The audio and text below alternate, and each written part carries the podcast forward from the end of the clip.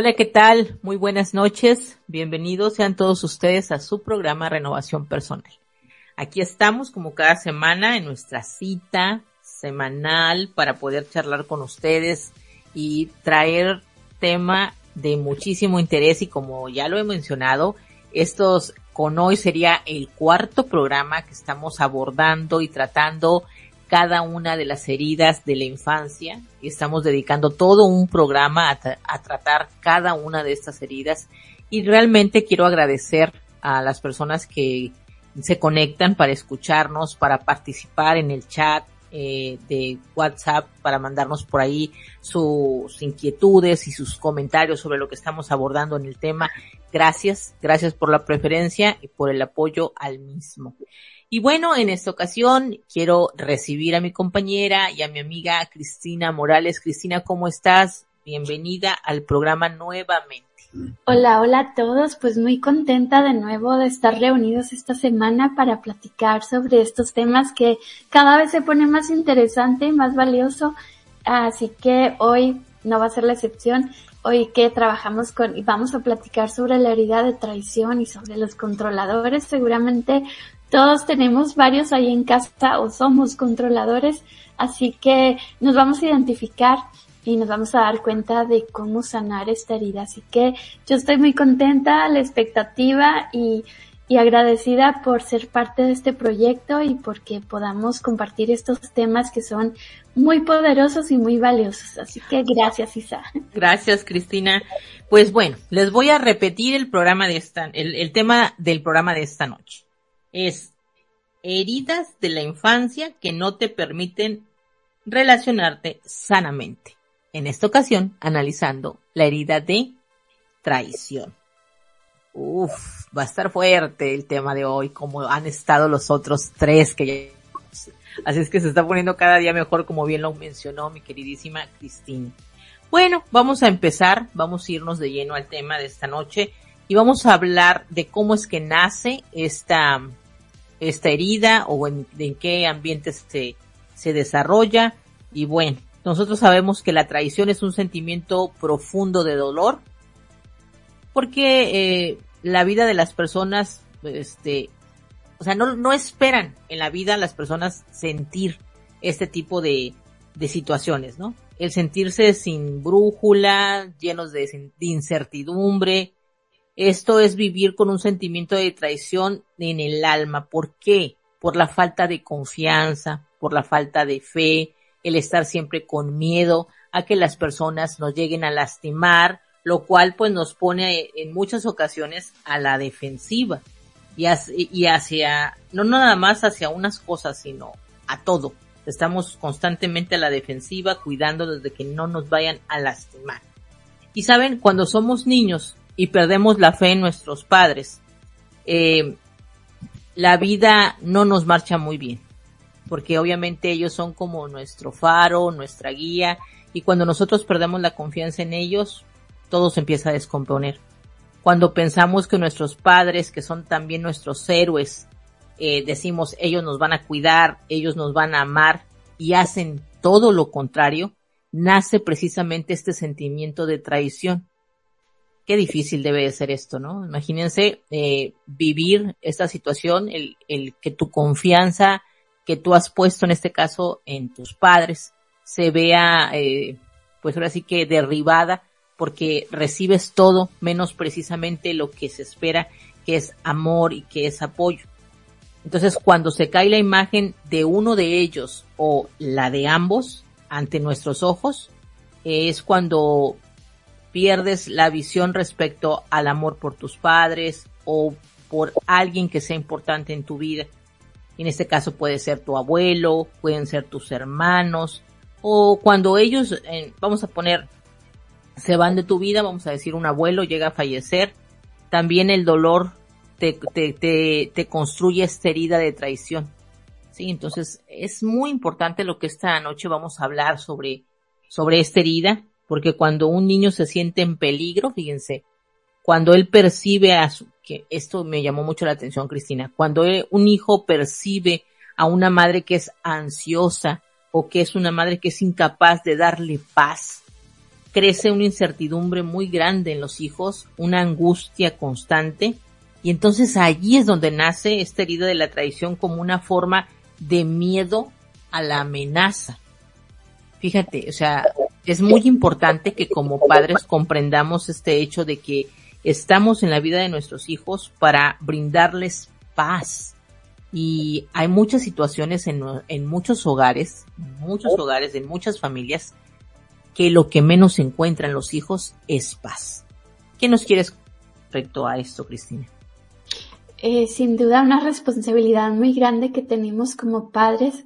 Yo, después de, de cuatro hijos, de haberme equivocado un montón y de de, ser esa mamá con tantos miedos, con tantas incertidumbres, con tanta ansiedad y tantas cosas, pero ahora yo me refiero a mí como una buscadora de la paz. Y claro que he estado trabajando un montón en buscar la paz, que sé que todos la tenemos, simplemente nos toca aquietar nuestra mente, estar tranquilos, ser más confiados, tener más fe y, y empieza a llegar esa paz que todos buscamos y que está en nuestro interior. Pero sí, a mí me llamó mucho la atención también esta herida porque hay unas heridas que se, se improntan ahí cuando estás desde el vientre de la madre. Y esta en específico, eh, se empieza a despertar la herida entre los dos y los cuatro años de edad y normalmente con el padre del, del, sexo opuesto. Pero es cuando los niños ya se dan cuenta que no están como pegados a mamá, que ya no son parte de, y que empiezan a darse cuenta de muchas cosas. Es así como que los terribles, los terribles dos, ¿no? Que todas las mamás dicen, ay, están en los terribles dos tus niños. Bueno, pues aquí el niño, cuando se siente decepcionado que sufrió, eh, que, que le falta atención y que desde su perspectiva le hace falta atención de su papá o de su mamá o del padre en específico del sexo opuesto, este niño se va a sentir que es que lo traicionaron o que lo manipularon y ¿qué hace? Se pone una máscara para, para ser controlador. Entonces, como todas las heridas, como hemos estado hablando, tienen su propia máscara. Es tan específico del, de la traición. ¿Qué es lo que hacen? Pues se ponen la máscara del control. Desde niño chiquito empieza a manipular, empieza a controlar, empieza a, a creer que todos los demás lo están atacando, empieza a ver cosas que, que se las imagina él. Y yo me pongo a pensar en esas personitas que tienen tan marcada la herida de traición y que se dieron cuenta de chiquitos que tal vez papá o mamá no cumplió con sus expectativas y la mamá o el papá que tenía que salir a trabajar o tenía que hacer ciertas cosas o habían más hermanitos, pues cómo le puedes hacer para para que esa herida no se le, no se le despierte a tu hijo, ¿no? ¿Qué, ¿Qué es lo que tenemos que hacer como padres para estar ahí con el niño, para escuchar esas peticiones de amor, escuchar cuando el niño está, porque normalmente son niños que tienen la herida de traición, son niños muy violentos, son niños que, que aprendieron a pedir las cosas y no es al lado de, de la forma más amorosa que dicen, bueno, si no me hacen caso de esta forma, lo voy a hacer haciendo cosas para que me regañen o para que me llamen la atención. Son niños muy iracundos, niños que, que necesitan mucha atención y que son como líderes, que siempre están queriendo mandar y queriendo que las cosas se hagan de la forma que ellos quieren y a la hora que ellos quieren. Así que, pues yo, como mamá de cuatro hijos también identifico ahí algunos de los míos, también en mi pareja, también en mí, y hay tantas cosas y tantas heridas que traemos que, que usamos máscaras en todo momento, pero siempre es bueno identificarlas, es bueno darnos cuenta de esos comportamientos para hacer algo con ellos. ¿Cómo ves, Isa? Así es, eh, normal, bueno, lo normal, lo que se espera dentro de un, del vínculo de la familia es que, pues como lo, acabas de mencionar tú y lo mencioné también hace un momento, el entorno que se dé en ese hogar sea un entorno estable eh, y que haya paz, porque esto va a incrementar confianza en los hijos, ¿sí? Esa confianza en crecer, tener la paz y, la tranquilidad de, de, saberse que está cuidado, de saberse que está protegido y que no corre ni ningún riesgo, porque en realidad eso necesita un hijo. Eh, pero vamos a, a, poner una situación, eh, Cristina, donde en la casa hay una crisis que él percibe todo esto como una eh, como una crisis y la madre no le no le transmite la paz. Mira, en este momento se me viene a la imagen eh, y el recuerdo de una situación. O sea, imagínate que en ese hogar eh, papá y mamá empieza a ver ahí una situación media tensa porque imagínate que eso lo tengas todavía que, Cristina, eh, mezclar con un padre alcohólico. Que el padre llegue a casa, eh, que inclusive durante la, la tarde, casi al anochecer, la madre te empieza a decir, ya va a ser hora de que tu papá llegue y seguramente va a venir este con unas copas de más y seguramente se va a poner la situación difícil, este, mejor ya vete a dormir, que no te encuentre despierto. Eh, imagínate qué es lo que la madre le está transmitiendo al hijo, Cristina. Ya le está, ya lo está poniendo en esa situación de alerta, de inseguridad, de, sabes que ahorita como en pocas palabras va a venir el ogro y, y se va a armar aquí en la casa una situación muy tensa. La única manera que tengo de protegerte es vete a dormir para que esto no se ponga peor, pero vete preparando, ¿no? Vete preparando por la situación, porque eso es lo que va a suceder en este instante. Entonces, imagínate lo que siente un niño cuando ve esa situación en casa, que no ve que la madre le transmita paz, que, que no puede decir, viene mi padre y viene en una, en una situación, pues, obviamente que no es la correcta, el miedo, la incertidumbre, los nervios, la inseguridad tan grande que puede sentir este niño.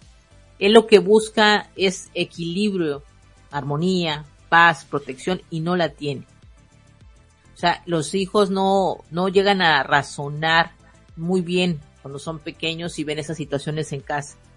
Eh, los ambientes que son poco estables para un niño incrementan muchísimo su angustia y le está impidiendo generar confianza. Entonces están llenos de prisa por crecer, ser ya adultos y sentirse bajo control porque no tienen ese control de niños porque no pueden tenerlo porque son niños. Entonces, ¿qué? Yo me urge crecer porque entonces yo voy a poder tener el control de la situación. Entonces, el, el ambiente poco estable es lo que va a hacer incrementar la y generar este esa esa esa esa falta de confianza, ¿no? Entonces, ¿qué piensas de un caso como esto, Cristina? Eh, para que se desarrolle esta herida de traición y que se ponga esta mascarita esta persona del después de controlador. Sí, claro, es que imagínate en el mundo del niño. A mí me tocó varias veces trabajar con niños, eh, darles clases, ser su maestra de, de catecismo o de cualquier otra cosa, pero me ha encantado siempre estar en contacto con muchos niños y um, observas cómo ellos situaciones complejas como un divorcio de papás o una infidelidad o cosas así como la, el alcoholismo o cualquier cosa que ellos vean que no es normal y que les genera incertidumbre y que les quita su paz, ellos lo identifican como una traición porque al hacerle daño a tu mamá o la mamá al papá, ellos están sintiéndolo como que es algo personal, como que se los están haciendo a ellos, como que también ellos son los responsables, son los culpables, tienen muchísimo miedo a ser separados, a que los repudien. Y ellos sienten ese, ese ataque contra ellos en especial, se lo agarran para ellos mismos, así que ellos se van a sentir que son los responsables de que papá se divorcie, de que papá le pegue a mamá o de que papá se alcoholice y de que papá no cumpla con las cosas que le, les dijeron que iban a cumplir, ¿no? Entonces todas estas expectativas no cubiertas de lo que se esperaría fuera un papá que no, así no lo vendieron con, con todas las cualidades o lo que ven ellos en sus amiguitos no está Así que empiezan ellos a generar esa herida de traición, a sentirse traicionados, que alguien los ataca, que siempre tienen que estar a la defensiva, siempre tienen que estar cuidándose de, de no exponer su vulnerabilidad. Entonces, ¿qué pasa con estos niños que generan esa herida y que se creen que han sido vulnerables con papá o con mamá? ellos empiezan a generar esta máscara de, del control entonces se crean como una coraza donde estas personitas al hacerse adultos son esas personas que son líderes que siempre tienen que estar controlando todo lo que pasa y cómo pasa, están buscando reconocimiento de todas las personas, para ellos es muy importante el reconocimiento, su reputación, em, que se sientan seguros, que los demás los admiren y generan como que esa máscara de, de hacerse sentirlos que no les pasa nada, que soy grandioso, que yo sé, tengo todo el conocimiento, eh, tengo todas las respuestas y empiezan a crearse un personaje que todo el mundo los ve como soberbios o como personas que no tienen muchos sentimientos, que hacen lo que sea, pueden mentir y pueden crear toda una serie de historia para, para quedar ellos como si fueran los que tienen la razón. Y estas personitas buscan a, a personas que también son víctimas y que son codependientes, personas a quien puedan manipular. Por eso eh, estas personas tienen parejas, eh, que parejas que se, que permiten, ¿no? Que hagan con ellas lo que quieran, que las hacen sentir culpables, que los responsabilizan de todo lo que está sucediendo.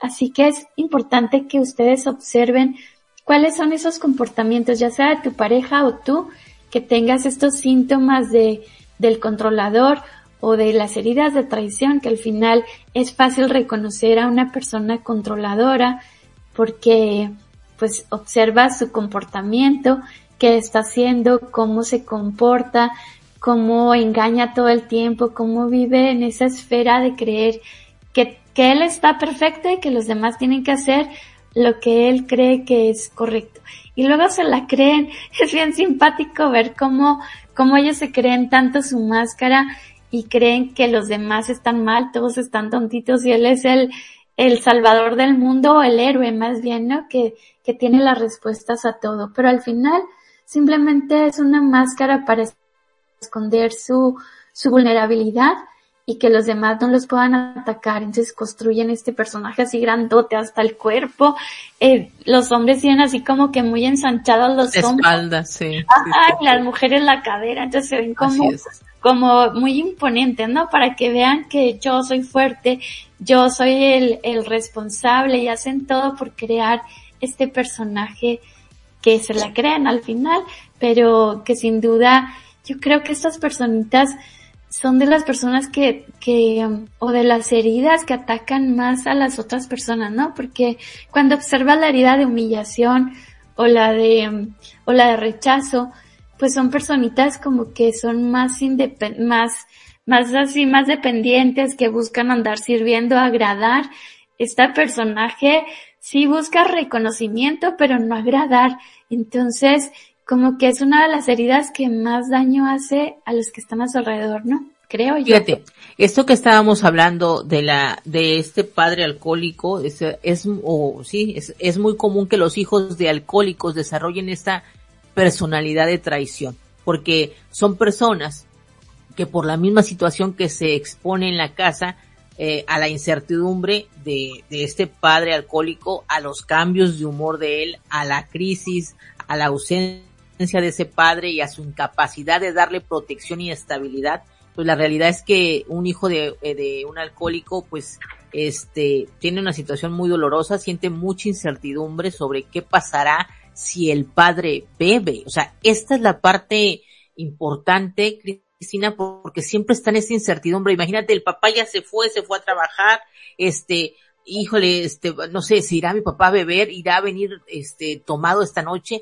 irá a pasar esta situación, ver a la madre en la misma situación. Entonces viven una incertidumbre constante. Entonces, eh, los, eh, también hay hijos que ante el abandono de su padre y, y esta incertidumbre que provoca su ausencia, pues ahora van a tener dos heridas en una, por así decirlo, Cristina, porque un padre alcohólico también es un padre muy ausente en la vida de los hijos, entonces va a desarrollar tanto la herida de abandono como la herida de traición, entonces, eh, ¿qué es lo que va a pasar? Estas le van a impedir a este niño eh, tener seguridad y control y cuando crece, pues este, va a ir asumiendo las responsabilidades que no le corresponden.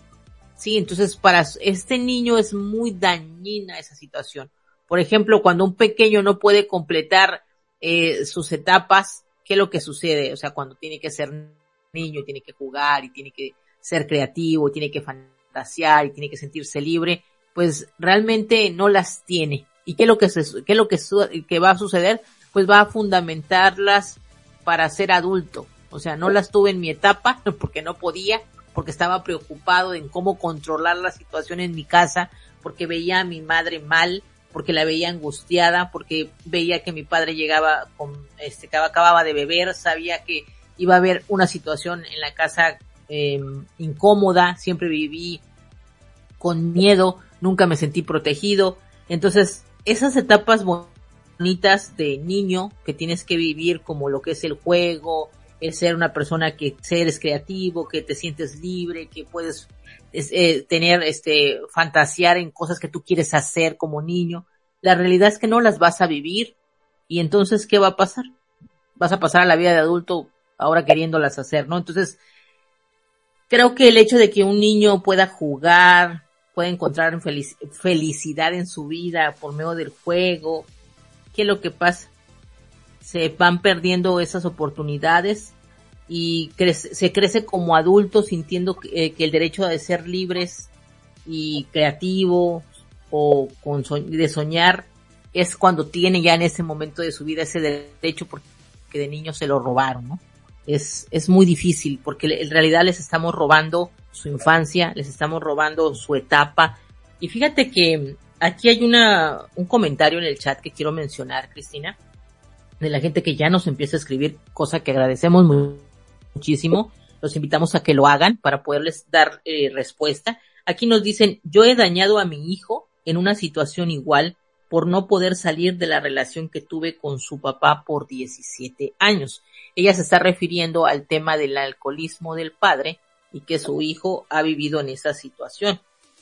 Y luego también menciona, el padre de mi ex era alcohólico.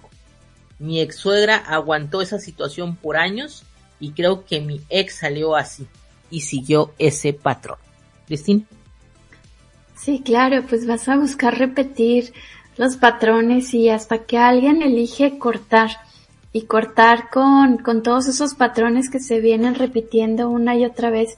Y como hablabas de, de esta, de este niño de padres alcohólicos o de padres con, con problemas emocionales que no supieron gestionar y que al final los están anestesiando con, con, cualquier cosa, sea con exceso de trabajo, con alcoholismo, con, con sexo, cualquier cosa que te quieras poner para apagar esas emociones. Pero, ¿qué pasa con este niño que no tuvo infancia y como en la constelación familiar hablan de cómo nos movemos en los personajes que no nos corresponden?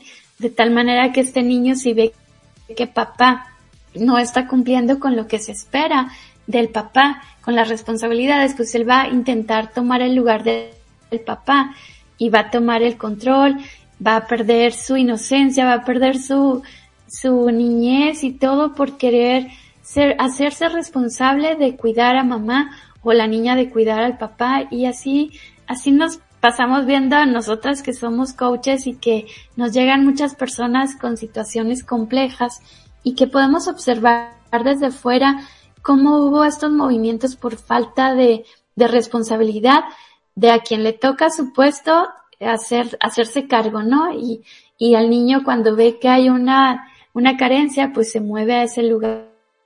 Pero ¿qué pasa? Pues con estos niños que que en específico se vuelven controladores, van a ser súper manipuladores y lo van a, fíjate, y aparte que su pareja va a ser así como que el terreno y el lugar donde pueden ejercer la manipulación a todo lo que da, porque son excelentes manipuladores y controladores. Ellos no van a admitir que siempre están buscando esas pruebitas de amor y van a utilizar todos los métodos que se quieran imaginar. Se van a poner de mal humor, te van a chantajear, eh, te van a mentir, te van a seducir, van a llorar, gritar, amenazar, quejarse o hasta usar la violencia. Todos estos mecanismos para hacer sentir mal a la pareja y hacerla sentir que, que está mal. ¿Para qué? Para poderla controlar. Y así, así lo van a ver que se está comportando el todo el tiempo así intolerante, impaciente, y considera que todos los demás están así como que son lentos, como que no entienden en sus trabajos específicamente. No sé, a mí me ha tocado, yo que ando trabajando con muchas escuelas y que les doy coaching, una vez me tocó una directora que ella había sido militar. Imagínate, pobrecitos todos los, su equipo de trabajo, cuando yo llegué casi me daban besos y me decían, gracias Cristi por venir. Totalmente personalidades opuestas. Tú quieres toda tranquilidad, amor y, paz. Con, imagínate con alguien que era no, militar. Me encanta porque estas personitas que, que tienen esa herida de traición y que piensan que todo el mundo los va a atacar y les va a quitar su, su rango, su puesto y que ellos no van a tener control de la situación. Pues esta directora en específico que venía con un entrenamiento militar y que llega a esta escuela con más de, ¿qué serían? Como 20 maestros, era una locura y más porque nadie les enseña a ser líderes. Llega nada más porque eligen de ser maestros y dicen, ah, yo quiero ser director y bolas, ahí te ponen de director. Pero ¿qué pasa? Ella quiso poner reglas muy, muy duras de que no permitir que llegaran minutitos tarde, que nadie saliera sin permiso de los maestros y, puso reglas muy, muy rígidas, pero ella por proteger la seguridad, por cumplir con el reglamento y por cumplir con muchas cosas. Pero ¿qué pasa? Su equipo de trabajo, claro que se puso en, en contra, hicieron maldad y media y era un campo de batalla literal ese espacio. Pero también lo podemos observar en muchas instituciones que el, el que está como jefe o como líder cree que la forma de, de liderar, de dirigir a las personas es ser controladores. Por eso muchos de los personitas que tienen esta herida de, de traición y que son controladores, pues los ves en puestos de liderazgo altos. Son gente que les gusta mandar, que les gusta dirigir, que les gusta hacer sentir mal a los otros y que aparte tienen una idea de liderazgo muy arcaica, ¿no? Porque claro, hay muchas formas de liderar, de ser ese ejemplo de, de trabajar de diferente forma como un cuerpo que son y no desde esas ideas más militares que nos impusieron que funcionan a veces pero con mucho dolor y con mucho sufrimiento. Es por eso que es importante aprender a ser líderes y estas personas que tienen en específico la herida de control, pues darte cuenta de qué está pasando, cuáles son esos pensamientos que tienen todo el tiempo de que se quieren hacer sentir fuertes, que tienen que demostrar que nadie les va a hacer daño y que ellos van a hacer los meros medios, pues estas personas es más fácil que se divorcien, es más fácil que, que los quiten de su puesto, es más fácil que pierdan relaciones y van a tener muchos, muchos problemas en su vida porque el mundo está cambiando y ya no todos aceptan a líderes que tienen esa forma de, actuar. Y no sé, yo no sé cómo veas tú, Isa, pero ahora los millennials, claro que ni de chiste aceptan un jefe así y ven nada más tantito así y corren y se cambian de trabajo. Así que eh, creo que tenemos que cambiar la forma de y darnos cuenta que esa, esa máscara que te pones de controlador no funciona ya en este mundo tan cambiante y tan, tan consciente que estamos despertando, ya no permitimos esas, esos malos tratos. Mira, Cristina, eh, yo quiero compartir contigo lo que están poniendo aquí en el chat. Eh, me gustaría mucho como que aclarar a veces eh, ciertos comentarios que podrían prestarse o, o, nos podrían confundir al resto de la audiencia. Mira, en el caso de esta persona que nos escribió de que eh, piensa que su hijo también tiene como que mucho daño por esta situación de un ambiente con un padre alcohólico, ella menciona que bueno, se separó de esa situación y que seguramente pues ella espera, ¿verdad? Que su hijo actualmente tiene 10 años y que pueda borrar esas malas experiencias en algún momento de su vida, ¿no? Entonces, eh, otra persona nos menciona aquí que las heridas se curan solas y saliendo a flote con nuestro propio optimismo. Realmente no, o sea, no, no, no se curan solas. Siempre hay algo que tenemos que trabajar, tenemos que gestionarlas, porque no es así como que a fuerza de voluntad de ya me voy a quitar esto, no hay un trabajo que tienes que hacer. Primeramente ser consciente que tienes esta herida y después trabajar con ella, ¿no? Eh, eh, ¿Tú qué piensas sobre este asunto, Cristina? Luego nos ponen aquí, necesitas atención médica si tu herida es grave. O sea, mm, médica diríamos, eh, no tanto médica, sino ayuda psicológica. Ay, quizás eso te quieras referir. Cristina. Sí, claro, es que démonos cuenta que las heridas, como lo hemos estado platicando en todas estas intervenciones, no se sanan con taparlas. Porque es lo que estamos haciendo, simplemente estamos tapándolas con máscaras, estamos creyendo que así ya nadie las puede ver cuando todo el mundo las siente, las percibes inconsciente y conscientemente. Pero el no hacerse cargo y el hacernos avestruces y escondernos y como bien decía eh, Gabriela, creo, no sé, alguien de nuestros comentarios, de, de las personas que están comentando en el chat, que, que su suegra o alguien así aceptaba todas esas manipulaciones y aparte veía a su pareja como un santo. Pues, ¿qué hacemos? Imagínense el ejemplo que le estamos dando a nuestros hijos cuando permitimos que nuestra pareja nos manipule, nos controle, hagan lo que sean con nosotros y que acallen nuestra voz. ¿Qué es el mensaje que le estás dando a tu hijo de, que vean el poder, que vean que son equipo, que sean, que son pareja, que no hay traición, simplemente estás permitiendo que tus hijos todavía se enojen más, que se genere más la herida de traición porque están viendo cómo papá está atacando a mamá y cómo está sufriendo toda la familia, todo el sistema familiar o en la empresa o en cualquier ámbito donde estés. Así que no nos hagamos de la vista gorda, hay cosas que tenemos que enfrentarlas, hay cosas que tenemos que sanarla y por eso están estos espacios de terapia. Más allá de es platicar, es sacar a la luz y como decía Rumi, ahí en la herida es donde entra la, la sanación, donde en la herida vas a empezar a sanar, donde entra la luz, donde entra el entendimiento.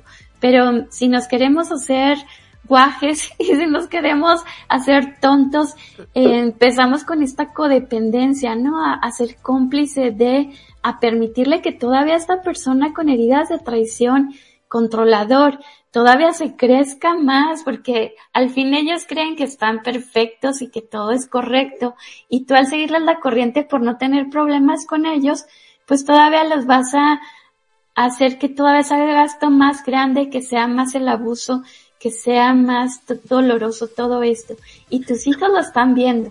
Y todos lo están viendo. No, no nada más es para ti, sino que esto afecta a tu generación y a las generaciones que vienen detrás de ti. Es por eso que tenemos que ser muy valientes, hacerlos de forma gentil.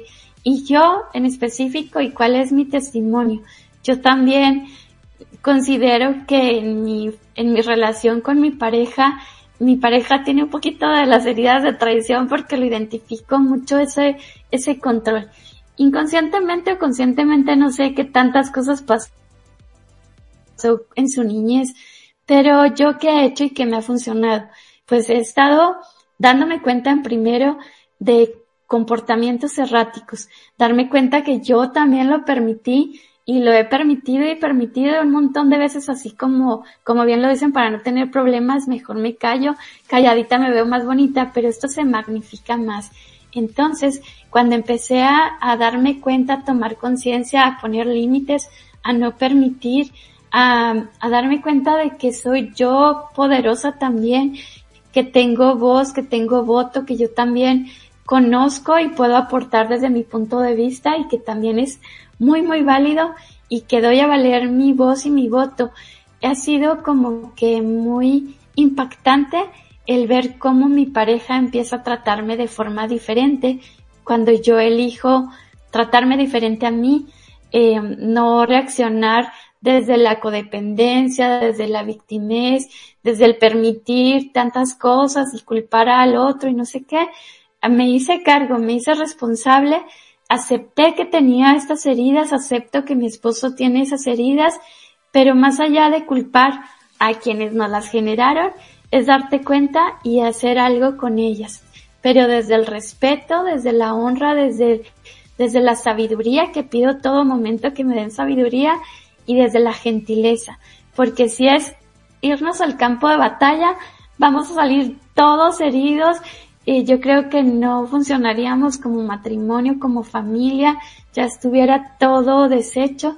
Y creo que, que la sabiduría que hemos pedido ambos nos ha venido a ayudar a traer paz y que podemos convivir aún con las heridas, pero se puede convivir cuando las, las reconoces, las aceptas, las haces tuyas, te perdonas, perdonas y pides ayuda a tu divinidad para que te ayude a observar de otra manera y, hacerte responsable y sobre creo que, acción.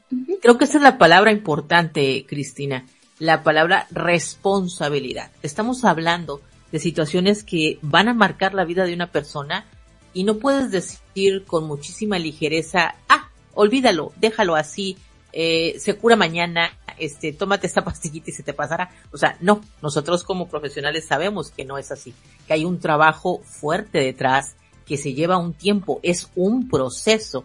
Entonces, el hecho de, eh, primeramente, autoconocerte, examinarte, identificar qué tipo de heridas tienes, trabajar con ellas es muy, muy importante, porque de lo contrario, va a pasar, como lo menciona aquí nuestra queridísima, y quiero aprovechar el momento, nuestra queridísima amiga y colega Gabriela Ayala que nos está apoyando desde el chat, que siempre le agradezco su apoyo muchísimo, que también es parte de Rinova, del equipo de profesionales que componemos Rinova, está aquí y nos está apoyando desde el chat.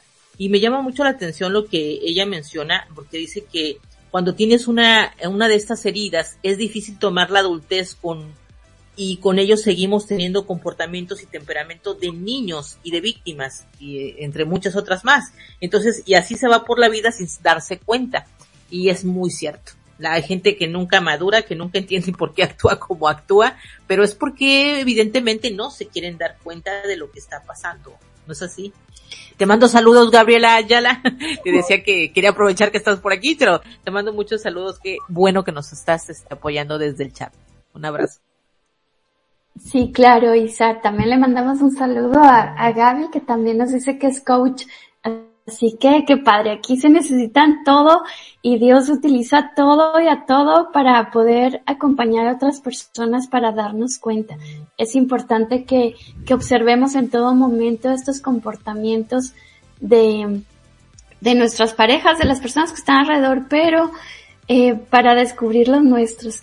Siempre vas a observar en el otro lo que tú tienes dentro de ti y aquí se trata de hacernos cargo nosotros, no querer cambiar a la pareja, ni cambiar a los hijos, ni cambiar al suegro, ni cambiar al jefe, ni cambiar a todo el mundo, sino simplemente transformarnos nosotros. Y esa transformación, ajá, que se necesita de, de oruga a mariposa. Fíjate, Cristina, que aquí estoy viendo una de las personas del chat nos está escribiendo, dice, quiero leer su primer comentario para seguir el hilo de lo que ella nos está diciendo aquí. A ver, déjame y lo voy a decir aquí al aire para que le podamos dar una Dice, bueno, en años cuando, dice, cuando mis dos hermanos y yo cuando éramos pequeños nos encerrábamos, encerrábamos en un solo cuarto porque mi padre llegaba a casa emborrachado. ¿Ves? Ahí está la situación. Dice, de parte de mi padre somos tres hijos. El que sigue después de mí, él es un manipulador y mi familia no lo quiere ver. Y así, y tampoco lo aceptan sobre ese tema. Yo le he dicho a mi madre, pero ella como que no lo ve.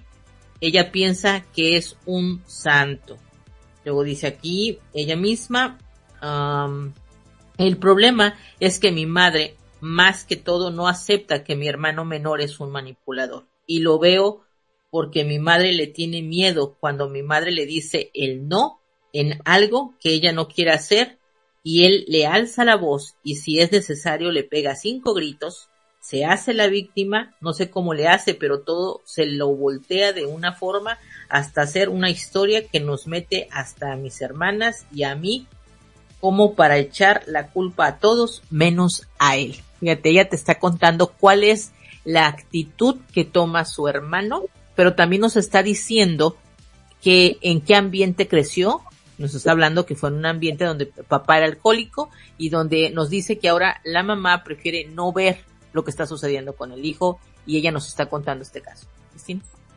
Sí, claro, pues todo esto son comportamientos que que nos hacen proteger esa herida, como bien lo platicamos del controlador y el manipulador, todos los recursos que va a utilizar para poder cumplir con su personaje y así que ocultar un poquito la herida de traición. Pero ¿qué es lo que tenemos que hacer? Pues tenemos que darnos cuenta primero que que somos vulnerables, debemos de dejar de juzgarnos nosotros también y juzgar a los demás, porque sin duda el hermano de esta persona, su papá, su mamá, y todos, como bien dijo ella, tienen mucho miedo, mucho miedo. Eh, son heridas que se quedan ahí guardadas, expectativas, formas en las que ellos percibieron el mundo y que guardaron unas emociones ahí muy fuertes y que no han sabido qué hacer con ellas, por eso se están comportando de la forma en que se comportan. Pero ¿qué tenemos que hacer? más allá de juzgarlos, más allá de, de estar hablando de ellos, pues hacernos cargo de lo que nos toca a nosotros. Simplemente darnos cuenta también nosotros que nos equivocamos una y otra vez, que somos muy duros con nosotros mismos, que no tenemos compasión ni con nosotros ni con los demás y que tenemos que entregar esto a, a pedir ayuda para que nos ayuden a observar desde otra manera, a perdonar ese daño que nos hizo ese papá alcohólico, esa mamá que aguantó todo y que era víctima, ese hermano que también empieza a golpear y a gritar. Al final, todos están en un ambiente, en un campo de batalla donde todo el mundo está peleando contra todos, pero si tú eliges salirte de esa realidad y buscar sanar esa historia y realmente hacerte cargo de trabajar con ella. Yo he trabajado durante varios años aprendiendo y aprendiendo, estudiando también. He estado trabajando con psicólogos para mí, con coaches, trabajando con mis heridas, eh, con doctores y con más cosas, porque esto necesita tiempo, mucho tiempo, mucho esfuerzo, mucha dedicación para estar busque y busque y busque y encontrar esas heridas en nosotros. ¿Para qué? Para que se vayan sanando poco a poco y atreverse y ser bien valiente a reconocer, a darte cuenta qué pudiera haber pasado en el mundo de mamá y de papá y tratar de observar desde otro punto de vista para poder perdonarles, para poder perdonarnos nosotros también, para poder entregarlo. Y ahora lo que resta de nuestra vida, pues tratar de vivir sin esa herida y si te cachas con la herida de control, eh, con esa herida de traición, pues hacer algo al respecto, ¿no? Simplemente hacerte cargo, darte cuenta que está bien ser vulnerable, está bien equivocarse, está bien que, que las cosas sean inciertas, que no tengas el control de todo, permitir que la vida te sorprenda y se van a dar cuenta que pueden vivir en paz, con más dicha, si ustedes así lo eligen trabajar con todas esas heridas que traen ahí dentro. Y todos los demás que ustedes están viendo y juzgando, dense cuenta que son espejos que están ahí para ustedes, para que puedan ver el daño que ustedes traen también ahí en ellos. Y más allá de ir a limpiar la manchita en el espejo que la traes tú, pues atrévete a limpiarte tú y no a limpiarla en el espejo. ¿Qué te parece, Lisa? Muy, muy bueno lo que acabas de comentar, este, Cristina. Eh, eh, fíjate que a mí me gustaría mencionar una experiencia que va a servir para, todavía para entender muchísimo lo que has eh, comentado. Es acerca de una, de un hombre que creció con un padre alcohólico y con una madre que era controladora y que era codependiente.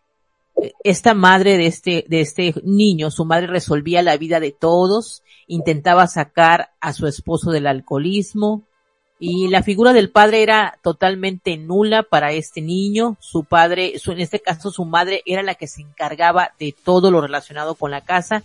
Este niño creció sintiendo que deseaba ser ya grande y autosuficiente para poder salir de su casa porque su padre eh, pues no estaba. Entonces, en este caso el control la tenía su madre. Sus constantes críticas y, y sus altas expectativas lo enfermaban porque ahora la mamá pues se volvía así con él este jovencito o este niño fue un hombre que fue muy buen estudiante, precisamente por todas esas exigencias y ese control, obtuvo, obtuvo, perdón, una beca, eh, practicaba este deporte, obviamente terminó su carrera, se puso a trabajar eh, antes de terminar sus estudios, lo que le permitió pues también cubrir los gastos que requerían y prácticamente estaba lejos de su familia porque eh, cuando él pudo, se independizó y se fue a vivir solo. Este joven ya es, pues, al crecer se volvió un hombre exitoso en lo laboral, creció en lo económico, prácticamente no veía a sus padres porque eso lo enfermaba, así es que él, se está, él dejó de verlos. Entonces, ¿qué es lo que hoy por hoy hace este ya un hombre? Bueno, no confía en las mujeres, pasa de una relación a otra, estando a punto de casarse con varias mujeres, al final no lo hace, se vuelve el novio fugitivo, pasa de una relación a otra, este, muchas veces eh, deja el compromiso, eh, parece un partido perfecto, con dinero, joven, guapo, independiente, y todo mundo se hace la pregunta, ¿por qué? O sea, ¿por qué sigue soltero? ¿Por qué deja de, ser, eh, cuándo va a dejar de ser el novio fugitivo? Tiene una novia, planea casarse, pero ya en el último momento todo se esfuma. Bueno, ¿qué es lo que le fue negado a este niño que ya hoy es un hombre? Bueno, no puede establecer ninguna relación verdadera sin curar su confianza hacia la vida. Y en este caso, establecer relaciones con él mismo y sus necesidades. Nadie, o sea, él tiene todo el tiempo desconfianza, tiene miedo, eh, todo lo que él construyó pues ahora lo tiene seguro, pero lo tiene atrapado, lo distrae eh, de lo que verdaderamente él necesita. Fíjate todo lo que puede sucederle a una aparentemente la gente puede decir, pero si está bien, tiene una vida resuelta, trabaja, es exitoso, está guapo, está soltero. Sí, sí, sí, pero ahí hay algo que que no se están dando cuenta, porque él no puede tener una familia como quizás la quiera hacer, porque seguramente lo intenta, pero ya en el último momento le entra ese, esa eh, duda, esa incertidumbre y prefiere no hacerlo. Entonces, a este hombre se le negó el derecho de ser protegido, a tener un entorno donde sintiera que no necesitaba pelear por su vida. Nadie le otorgó el derecho de crecer en paz, confiado y protegido.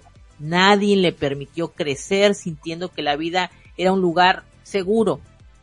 Nadie le dio esa paz, esa confianza y esa seguridad que hoy ha construido de manera artificial porque no le da una verdadera paz ni le está permitiendo llenar las necesidades de ese yo interno y aún siente que debe defenderse del mundo. Entonces, se dan cuenta todo lo que, y decir, oye, ¿y eso es malo? Pues el punto aquí es que él ha hecho esa protección, se siente seguro o es, tiene esa protección artificial. Entonces, este hombre lo que necesita es recuperarse, necesita darse ese derecho de lo que le fue negado, necesita recibir lo que mm, eh, le falló de, de niño, enterarse de que la batalla ya terminó, que ya es un adulto, que él puede tener el control, que él puede darle un giro total a esa situación, a esa historia, salir del victimismo. Eh, realmente él no tiene por qué seguir peleando contra el mundo, darse ese derecho de mirar y validar las cosas que necesita, como en este caso, pues formar una familia, darse esos espacios consigo mismo y, y sentir que ahora él mismo puede protegerse, pero hacerlo de verdad. ¿Qué piensas, Cristina, de este caso, de esta persona que creció en un ambiente con padre alcohólico y una madre que era controladora. Codependiente, pues es la fórmula perfecta para este crear una traición. Ajá, para crear la herida de traición. Normalmente cuando hay alcoholismo o hay alguna adicción en familia, eh, hay un codependiente que, que hace el match, ¿no? Y que, que se juntan para, para crear todo este ambiente y permitirlo. Esa mamá que, que tolera todo, que hace para que los demás estén bien, le tolera todo al papá, invente y demás. Pero el niño creció con esa herida de traición, de sentirse traicionado. Entonces, ¿qué hace? Pues lo que hace es construir su máscara de controlador, de que todos vean que él es fuerte, que él es responsable, súper responsable, que es persona de confianza, que es persona que, que, que todo mundo la admira.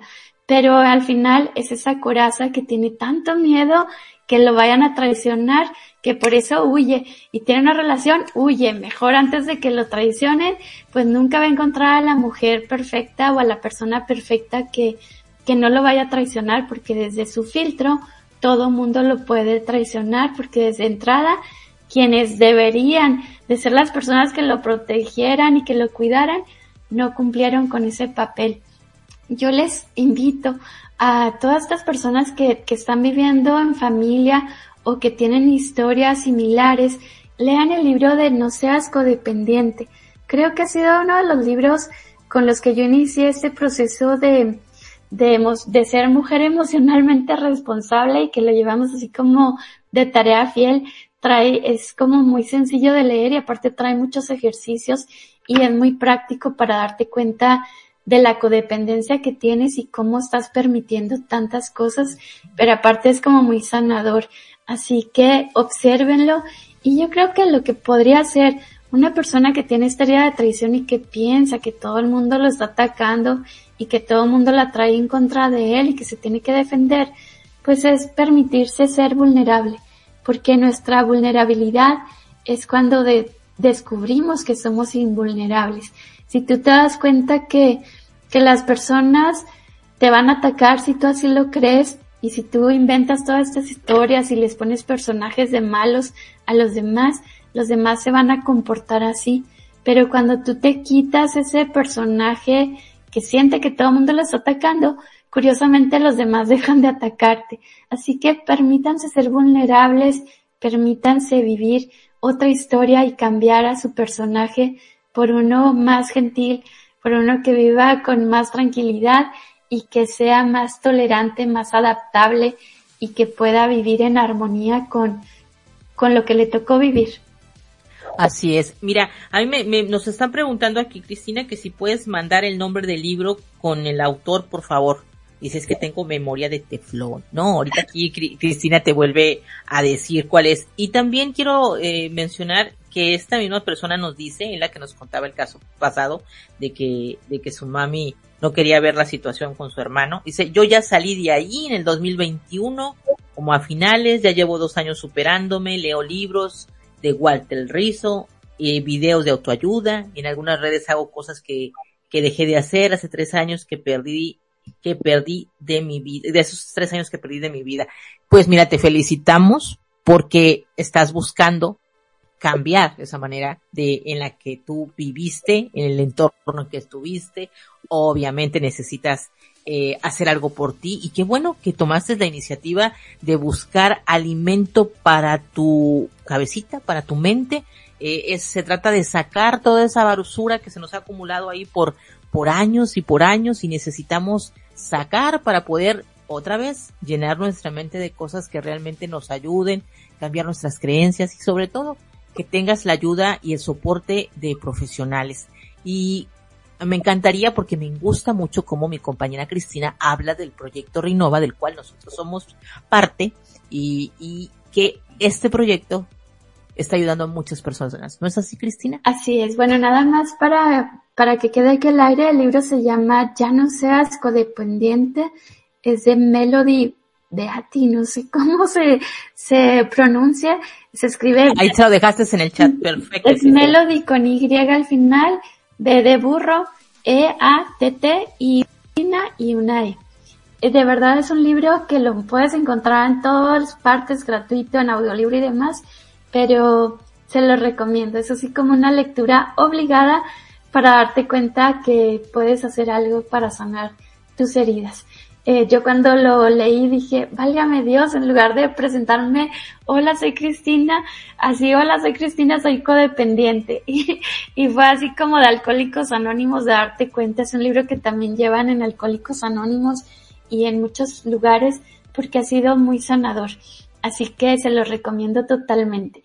Y, y bueno, y lo que más les recomendamos es que, que, que se unan a este proyecto Rinova que nació del corazón de nuestra coach Isa Cabello y que cada vez está creciendo más este proyecto, cada vez hay más soluciones, hay más herramientas, más metodologías, más profesionales que están incluyéndose y no nada más en el tema de la salud emocional, ya en la salud física, en la salud mental, espiritual, espiritual también, y que nos estamos haciendo cargo de de todo lo que implica ser humano, porque entendemos que no es tan fácil ser humano con tantos retos y con tantas cosas que hay aquí en este mundo, pero sabemos que hay muchas herramientas, hay muchas metodologías, hay muchas personas que están aquí para ayudarles, para acompañarles, para decirles cómo puedes hacerle para salir de situaciones complejas que a veces no encontramos la respuesta. Cristina, ¿y, lo más hermoso que es? La persona puede estar pensando, uy, ¿y cuánto me va a salir esto? Seguramente me están vendiendo un programa carísimo. Carísimo de París, pues no. La verdad es que estamos haciendo un esfuerzo todos desde nuestro amor, desde esa, desde esa necesidad y ese llamado que tenemos de servir, que lo estamos dando totalmente sin costo, que el único costo que tiene es que tú te hagas responsable, que lo tomes en serio y que que hagas caso a todas las indicaciones que te damos, a todas esas terapias. Pueden tener acceso a terapeutas, psicólogos, coaches y cada vez están y, eh, se están metiendo más personas. Se suman y suman más, sí.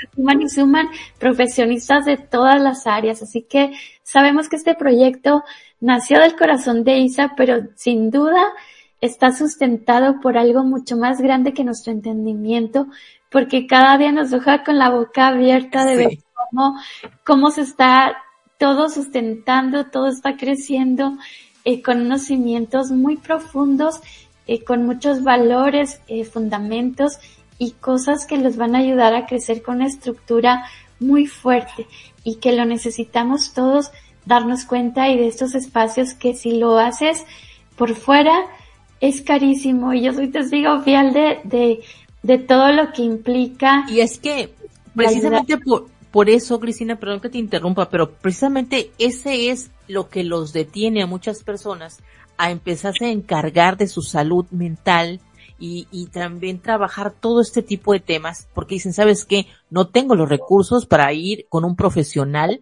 para que pueda ayudarme en este proceso. Y Rinova es lo que está haciendo, romper con esa barrera y decir, si tú quieres realmente un cambio, adelante, aquí tienes a profesionales, aquí tienes a las personas que te van a apoyar durante todo este proceso y van a ir contigo de la mano.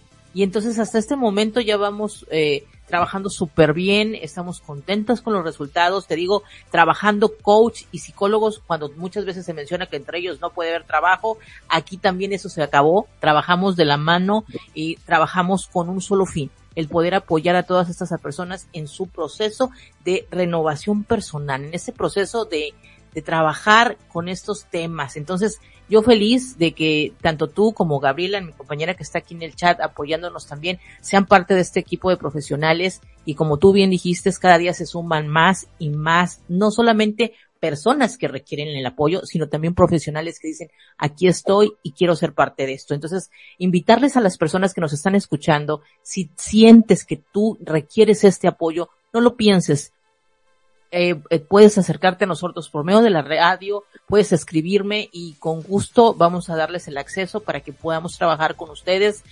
Mucha gente dice, suena increíble para ser verdad, pues déjenme les digo que es verdad. No es un sueño, es verdad. Hay personas que realmente lo queremos hacer con la intención solamente de apoyar, ayudar y hacer una sociedad cada día mejor. Y yo feliz de contar con profesionales tan comprometidos y que también tienen este amor por, por, por, por su pasión de su trabajo y sobre lo que ellos hacen. Entonces yo estoy feliz de esto. Gracias, Cristina. Por último, voy a terminar de leer por aquí, este, a los comentarios que hay. Eh, esta chica que te pidió el nombre del libro dice que ella se va eh, eh, a sentir como el ave fénix y eso es padrísimo, que te levantes de ese tipo de situaciones y que el día de mañana nos pueda contar de sus testimonios. Nos daría muchísimo gusto un día que estuvieras aquí, nos acompañes y nos cuentes cómo te has sentido con este proceso que tú estás llevando. De poco a poco y el día que tú quieras y si nos lo permites, ahí tienes a Reinova. Entonces, eh, Cristina, ¿algo que nos quieras agregar para llegar a la conclusión del programa de esta noche? Eh, pues nada más agradecer, gracias a, a todos los que están comentando. Eh, Janit nos compartió ahí un testimonio muy, ay, muy tremendo. estuvo muy fuerte, ese testimonio estuvo súper fuerte y al final dice, ¿cómo me pueden ayudar? Eh, pues Janit, estamos aquí a tus órdenes. Estamos eh, aquí. Así es, ya saben que, que pueden contar con nosotros si, si Dios pone en su corazón o algo les pone en su corazón buscarnos, aquí estamos para ustedes con todo nuestro amor y disposición, así que pónganse en contacto con, con Isa Cabello o conmigo y aquí los podemos acompañar. El tiempo es como muy cortito en la radio, se nos pasa tan pronto y sabemos que este tema da para mucho y hay muchas situaciones y muchas historias, pero sin duda nos podemos regalar ese espacio para, para ver casos en particulares y tratar de cómo acompañarles. Eh, yo siempre digo que yo no soy la terapeuta, que, pero sí creo ese es, crea, creamos ese espacio de reflexión, ese espacio de acompañamiento, ese espejo donde ustedes se pueden observar y que intentamos que nuestros espejos estén un poquito limpios para que ustedes puedan verse con claridad y puedan tener esa pausa que todos necesitamos para poder entender, para que llegue la sabiduría, para poder experimentar de qué hacer y cómo hacerle cómo y por dónde y que ustedes mismos jueguen a ver qué podría ser lo mejor entre ese mundo de infinitas posibilidades, encontrar oportunidades de cómo solucionar esas situaciones tan complejas. Así que gracias, gracias Radio Conexión Latam, gracias Isa, gracias Rinova, gracias a ustedes que quieren seguir recordando, aprendiendo y sanando, porque nada más nos toca decir yo quiero y aquí está la solución y les va a llegar por todos los medios. Gracias, Isa. Por último, eh, como siempre lo hago cuando terminamos de hablar de cada una de las heridas de la infancia, menciono acerca de cuál es el veneno que tiene esta em, herida y también el antídoto.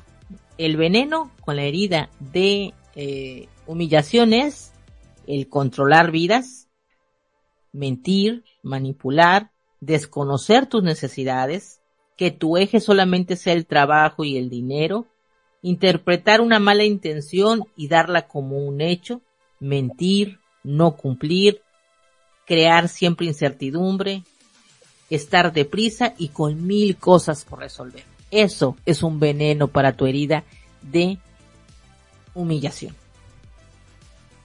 Y el antídoto es ser auténtico con lo que sientes, aprender a comunicar tu necesidad, soltar y aprender a ver las fuerzas en las personas, disfrutar del aquí y del ahora, establecer relaciones de libertad, abrazar tu miedo y saber que todo va a estar bien.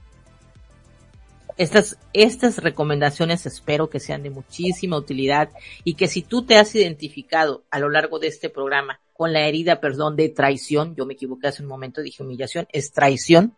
Quiero decirles que espero que les haya gustado lo que esta noche hemos charlado mi compañera Cristina eh, Morales y yo, y que los vamos a esperar la próxima semana, porque ahora vamos a cerrar ya con esta última de las heridas, que es la herida de injusticia, que también nos va a dar mucho, mucho de qué hablar, y que los vamos a invitar como cada semana a este espacio, a este programa, que lo que pretende es, es darles una guía y darles una luz hacia esta situación que seguramente ustedes están pasando, sino antes agradecerles su preferencia y que cada semana nos estén acompañando y que se involucren en el programa, que nos envíen sus comentarios, agradecerle a cada uno de ustedes por esto, porque realmente la dinámica del programa se vuelve súper padre, porque es no solamente que Cristina y yo estemos aquí charlando, que esto se vuelva un monólogo, sino que también el poderlos leer en sus mensajes. Dice Carmen, eh, por último, buenas noches, un gran tema, coach Isa, coach Cristina, yo orgullosa alumna de familia Renova. Ay, qué linda es, mi Carmen, te mandamos saludos, te mandamos saludos, un abrazo fuerte, fuerte para ti. Sí, efectivamente, ella es una de las chicas que está con nosotros en Renova, dice que ella es una de las alumnas de Renova. Encantada de tenerte entre nosotros. Les mando un abrazo a todos ustedes, esperándolos la próxima semana, el próximo miércoles, 8 de la noche, para poder concluir con estas heridas que llevamos ya varios programas tratándola una por una, para concluir con nuestra herida de injusticia. Cristina, que pases una excelente noche. Gracias Radio Conexión Latam. Gracias Cristina y estaremos juntas nuevamente, si Dios lo permite, la próxima semana. Así es, gracias a la familia Rinova y a, Radio Conexión Latam. Un abrazo, feliz noche. Feliz noche para todos y hasta pronto.